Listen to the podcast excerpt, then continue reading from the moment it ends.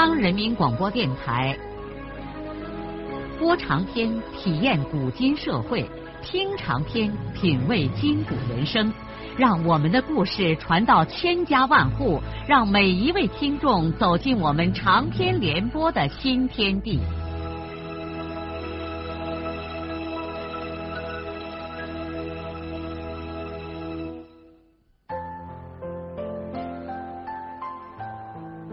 听众朋友，请继续欣赏荣获茅盾文学奖的、由中国文联出版社出版的路遥的长篇小说《平凡的世界》，由李野墨演播。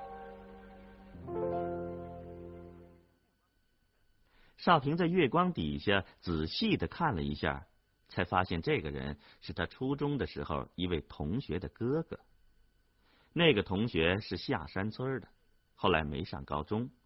在初中的时候，有一年他们学农到下山村，就住在这个同学的家里，和这一家人很熟悉。同学他哥不好意思的笑了笑，说：“呵 呵我正发愁你姐夫今儿晚上没铺盖呢。”少平没心思在这地方多逗留，能不能叫我姐夫出来一下，让我把这些东西交代给他？这怎么不能啊？又没犯死罪。王满银，出来一下。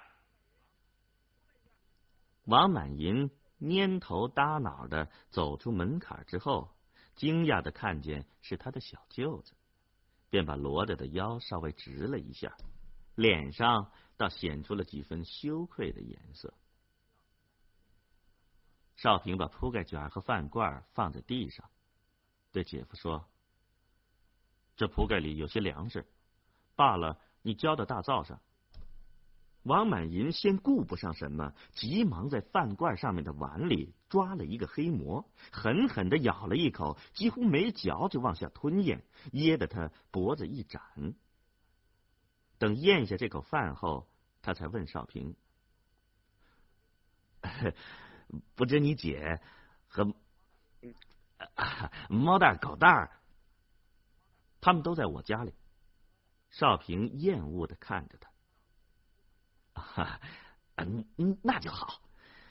啊，回去给你姐说，我什么都好着呢，叫她不要着急。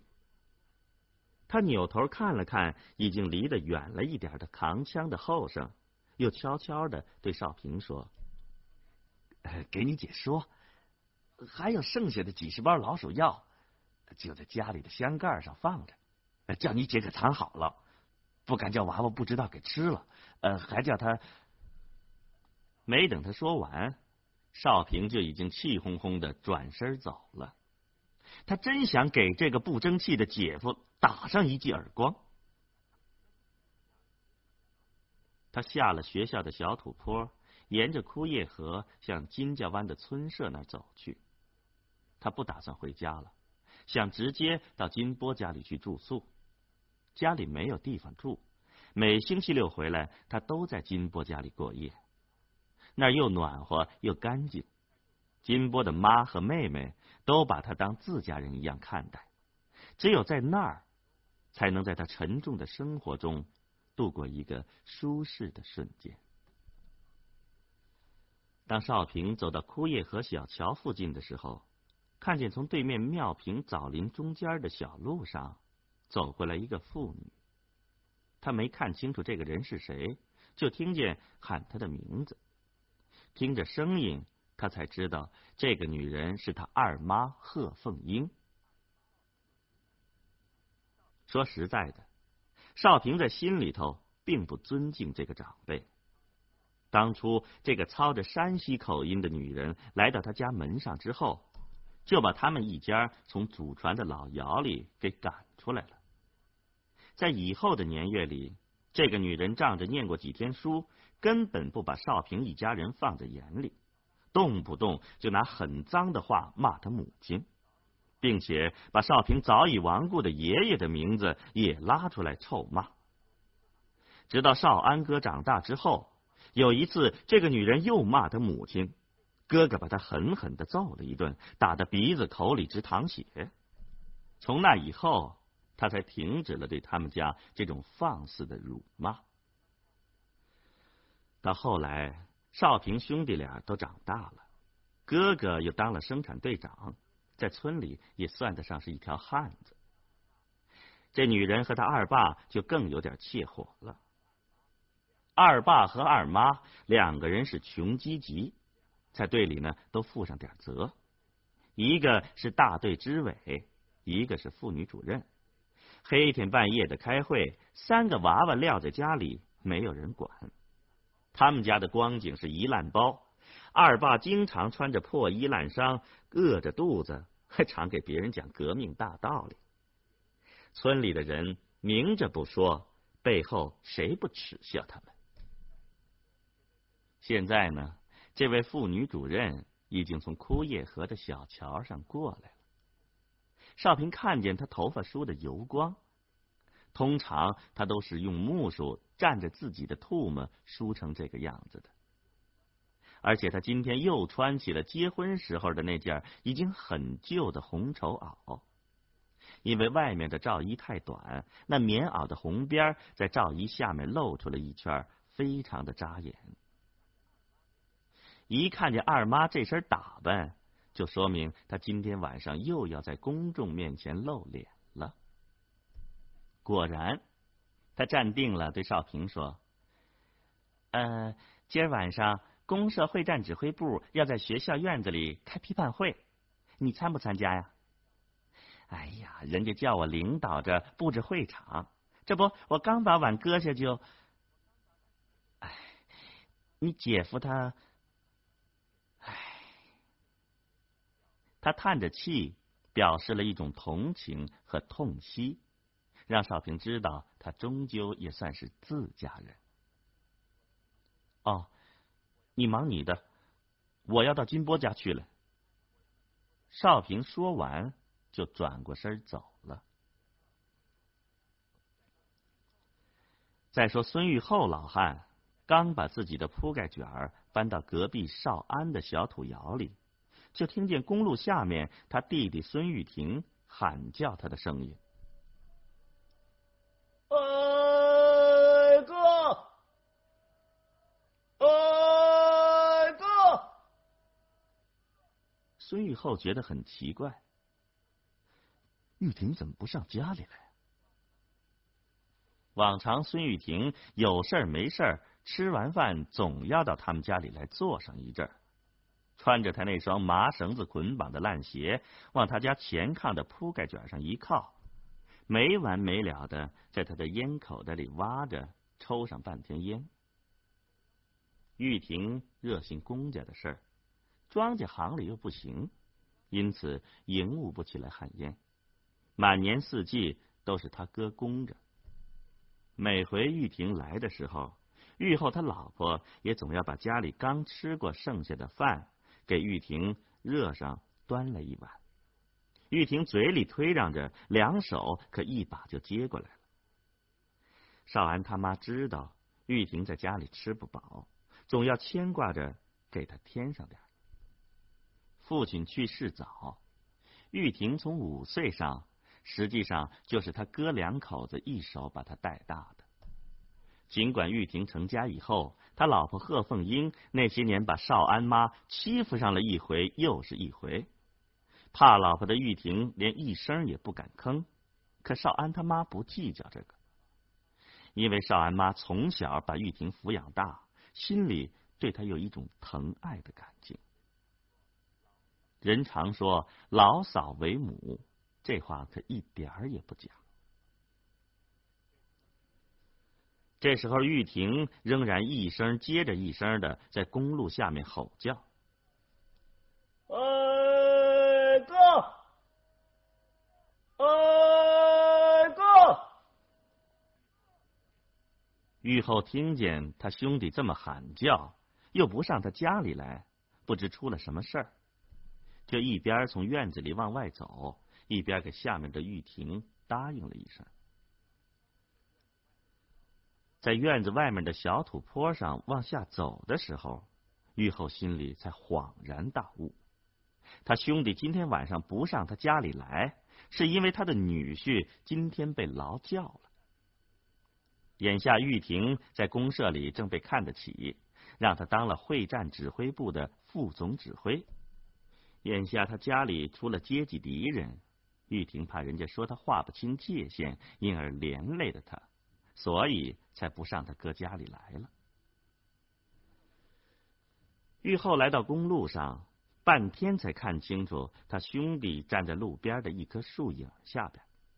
他走过去问：“什么事儿？”“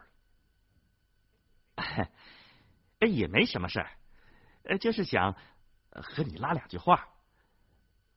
呃，你心放宽些。”玉婷脸上是一副同情他哥的神色。这同情是真诚的，因为这终究是他哥嘛。玉后没有搭什么话，默默的从自己的烟口袋里挖了一锅烟，点上抽了起来。玉婷也从自己身上掏出烟锅，在他哥的烟口袋里挖了一锅，又用他哥的火柴点着，对他哥说：“哥。”满银一脑子的资本主义，劳教两天是小事儿，要是再不学习和改正，那可说不定就要进班房啊！亲戚们也都要为这小子在政治上受影响。玉后还是一声也不吭，他现在已经懒得再说他女婿的长长短短了。他心里只是为他的女儿和两个小外孙难受。今天晚上公社要在学校开批判会，呃，少安没回来，你家里其他人也参加不成？呃，你好歹要去一下，嗯，不要人家说说你们家抵制批判亲属的资本主义倾向啊！我不去。不劳动不行，呃，不开会还不行啊！哥，你你可不敢这样，咱是贫下中农，毛主席号召的事，咱咋能不积极呢？反正我不参加，我的气已经受够了，哪怕明天让我也劳教了。玉后说完了，气恼的转过身就往回走，他心里烦乱，哪有什么心思站在公路上絮叨这好事儿？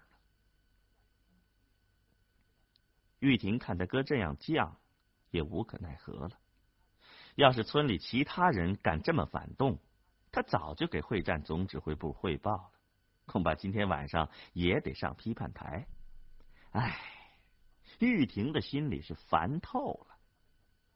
正在他被公社重用的时候，在他的亲属中间突然出了这么一件叫他为难的事儿。玉婷失望的看见他哥。快上了土坡，就又轻轻的喊叫了一声：“哥，你先等等。”玉后以为他还要劝自己去参加批判会，站住吼叫说：“你走你的，不要管我。” 呃，不是，呃哥，你你再给我抓把烟。玉婷说着，就过去，在他哥的烟口袋里。掏了一把旱烟，装进自己的烟口袋里，随后就心急火燎的走了。玉后低着头站了一会儿，然后望着弟弟远去的背影，叹了一口气，慢慢的走上了自家的小土坡。那是一九三九年，那时候孙玉厚十六岁，玉婷才刚刚五岁。他父亲得痨病死了，丢下他两兄弟和母亲相依为命。旧社会，女人不兴出门，母亲又是小脚，只能在家里操磨。山里和门外的事儿都搁在他孙玉厚一个人身上了。他们家又没有地，他只好在周围村庄里给光景好的人家里帮工，以养活母亲和年幼的弟弟。二十二岁的时候，他和一个穷人家瘦弱的女娃娃成了夫妻。他媳妇儿虽然面黄肌瘦，但对他妈和玉婷都特别的好，因此那几年光景虽然穷的叮当响，日子过得还很一体。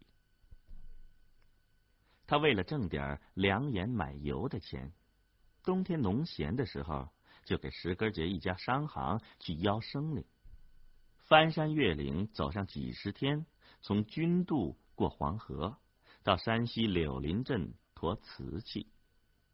山西柳林瓷闻名几省，他给石歌节商行的掌柜挣了不少钱，他自己也有了一点工钱。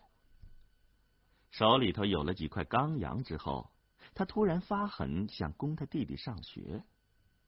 在当时来说，玉后算是庄稼人里头很有魄力的。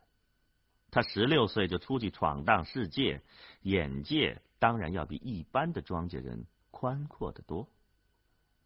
孙玉厚当时想，他家人老几辈子没出过一个先生，睁眼瞎受了多少气呀！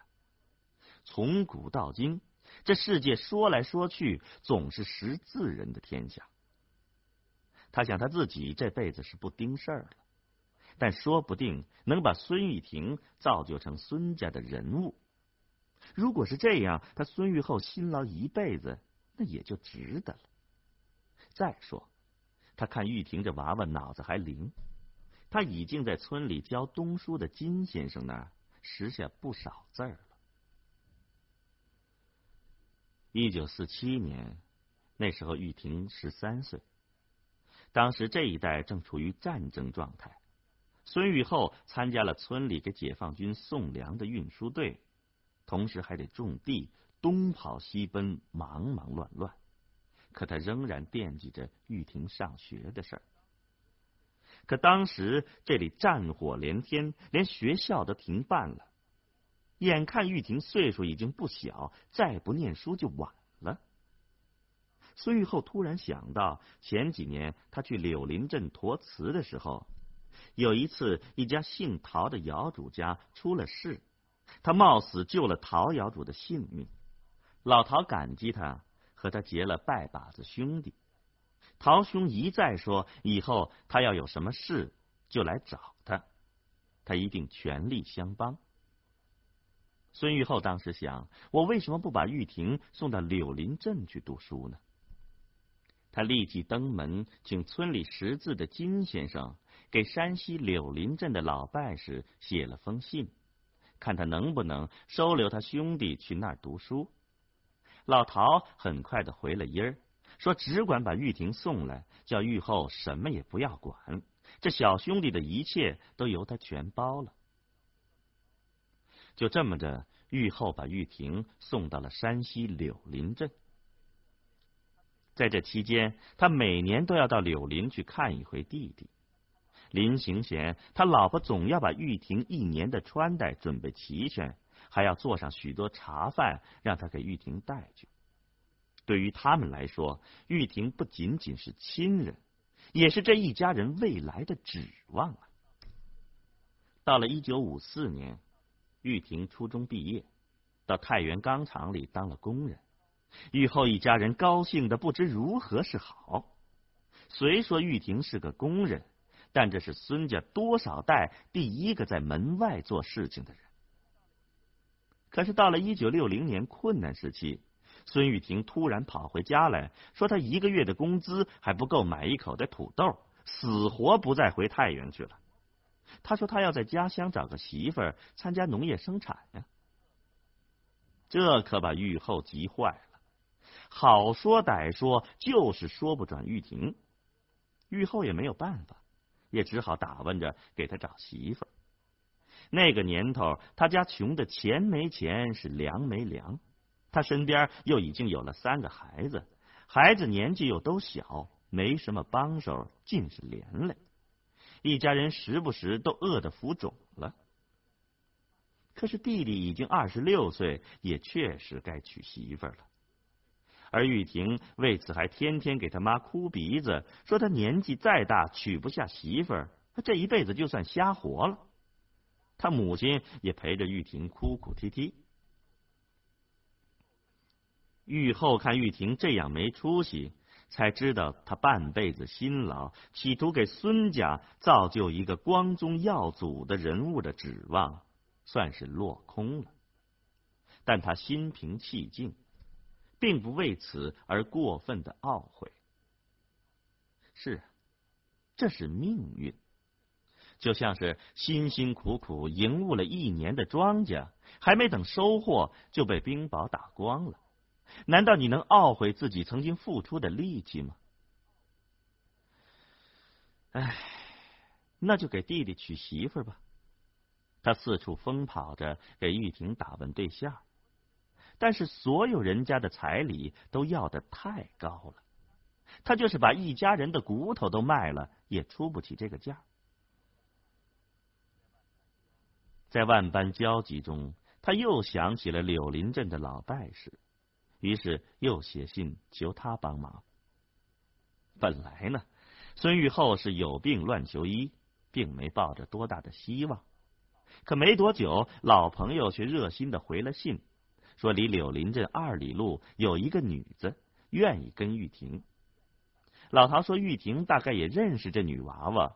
这女子在柳林镇小学和玉婷同过学，官名叫个贺凤英。玉婷的确认识凤英，于是就亲自去了一趟柳林镇，把贺凤英当下就接回来了。玉后立马闹腾着借钱借粮，尽量体面的给弟弟办了婚事儿，接着又搬家腾窑，另起了炉灶。前后这么一折腾，除借窑住不算，还欠下了一河滩的账债，使他许多年日子都翻不过来。到了后来，玉婷因为不会劳动，加上贺凤英不会过光景，日子过得是没棱没眼儿，连她的光景也不如了。但他除过能供得起他旱烟和一碗剩饭之外，也就再也没有能力照管他了。可话又说回来了，孙玉婷自己觉得，她现在穷虽然是穷，倒也自有她活人的一番畅快。玉婷是大队党支部委员、农田基建队队长、贫下中农管理学校委员会主任，一身三职，在村里也算得上是一号人物。全村开个大会，尽管他衣裳不太体面。但也常常是坐在主席台上的人，他又有点子文化，上面要来个什么文件或者材料，书记田福堂和副书记金俊山都不识字，回回都是他孙玉婷给众人宣读。那时候，全村大人娃娃的目光都集中在他的身上，使他感到非常的满足，把饥肠饿肚也就忘得一干二净了。可是回到家里，三个孩子饿得呜哇乱叫，他老婆又出去为骂仗的村妇调解是非，上顿饭的碗筷都还没洗的撂在锅台上。到那个时候，他才感到对生活稍微有点灰心。他一个人坐在灶火阁烙里拉风箱，饭还没有熟。三个孩子像土匪一样的趴在锅上，三下五除二就已经吃的差不多了。到这个时候，他也不由得想起早年间太原钢厂的好吃好喝，顿顿白蒸馍、大肉菜，那喷鼻香啊！那时候他一顿才吃三个白馍，那真是不可思议。要是现在的话，孙雨婷在家里胡乱的吃喝了一点。就又投身到轰轰烈烈的革命运动中去了。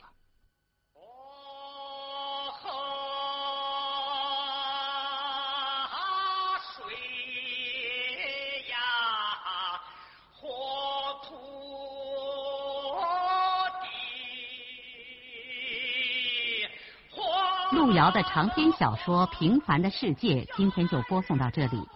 您听了以后有什么感想、体会和建议？欢迎来信告诉我们，来信请寄中央人民广播电台听众工作部，邮政编码幺零零八六六，请明天继续收听。节目编辑叶咏梅。